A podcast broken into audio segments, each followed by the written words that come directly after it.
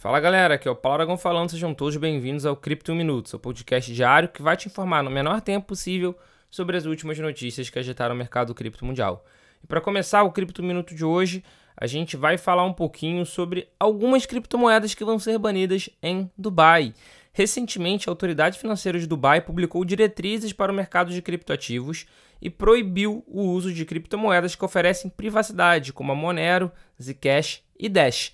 De acordo com a regulamentação, as instituições financeiras e as empresas de exchange devem proibir transações com essas criptomoedas, alegando preocupações de lavagem de dinheiro e financiamento ao terrorismo.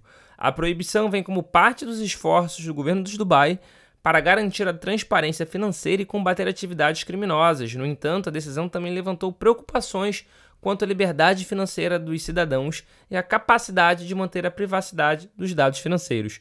Muitos defensores das criptomoedas de privacidade argumentam que a proibição é ruim, uma vez que pode levar a um aumento da demanda por moedas privadas fora da jurisdição de Dubai.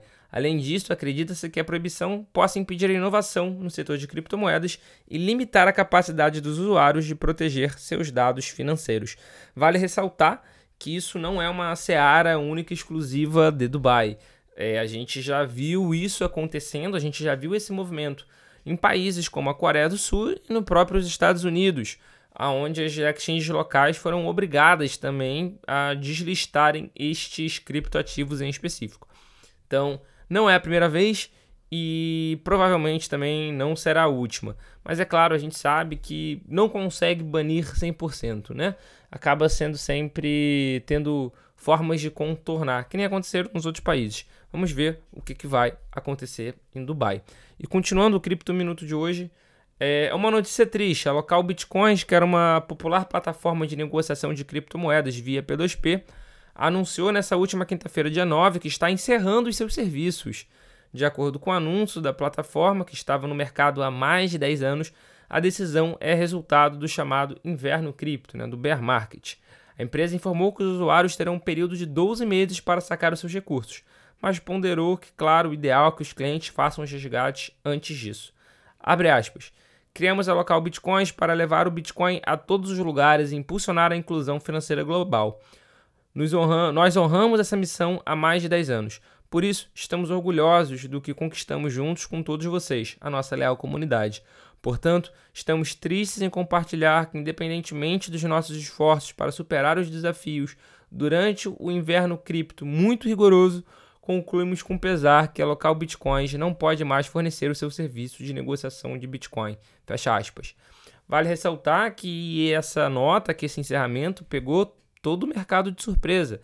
A Local de Bitcoins é uma empresa muito antiga, que nem a própria nota deles falaram, eles têm mais de 10 anos de mercado e muitas pessoas que estão desde 2015, 2016 no mercado cripto já foi alguma vez salvo pela local Bitcoins ao achar algum vendedor P2P e ao redor do mundo, né? E vale ressaltar também que a Local Bitcoins não é a única empresa dessa área em específico, desse subnicho, que está enfrentando, ninguém sabia, mas que está enfrentando dificuldades também. A Paxos, que é uma empresa que tem um serviço bastante similar, né, que presta um serviço bastante similar, também está enfrentando algumas dificuldades e reduziu drasticamente seu time na América Latina ao longo do final de 22 e agora no início de 2023. Vamos acompanhar o desenvolvimento do, das notícias para a gente poder trazer aqui para você no Cripto Minuto. E para fechar o episódio de hoje, o CEO da Coinbase, o Brian Armstrong, afirmou que a Comissão de Valores Imobiliários dos Estados Unidos, que é a SEC, SEC, planeja banir os serviços de staking do país. Staking é uma forma na qual os usuários fornecem segurança a certas criptomoedas e, ao mesmo tempo, ganham recompensas da rede.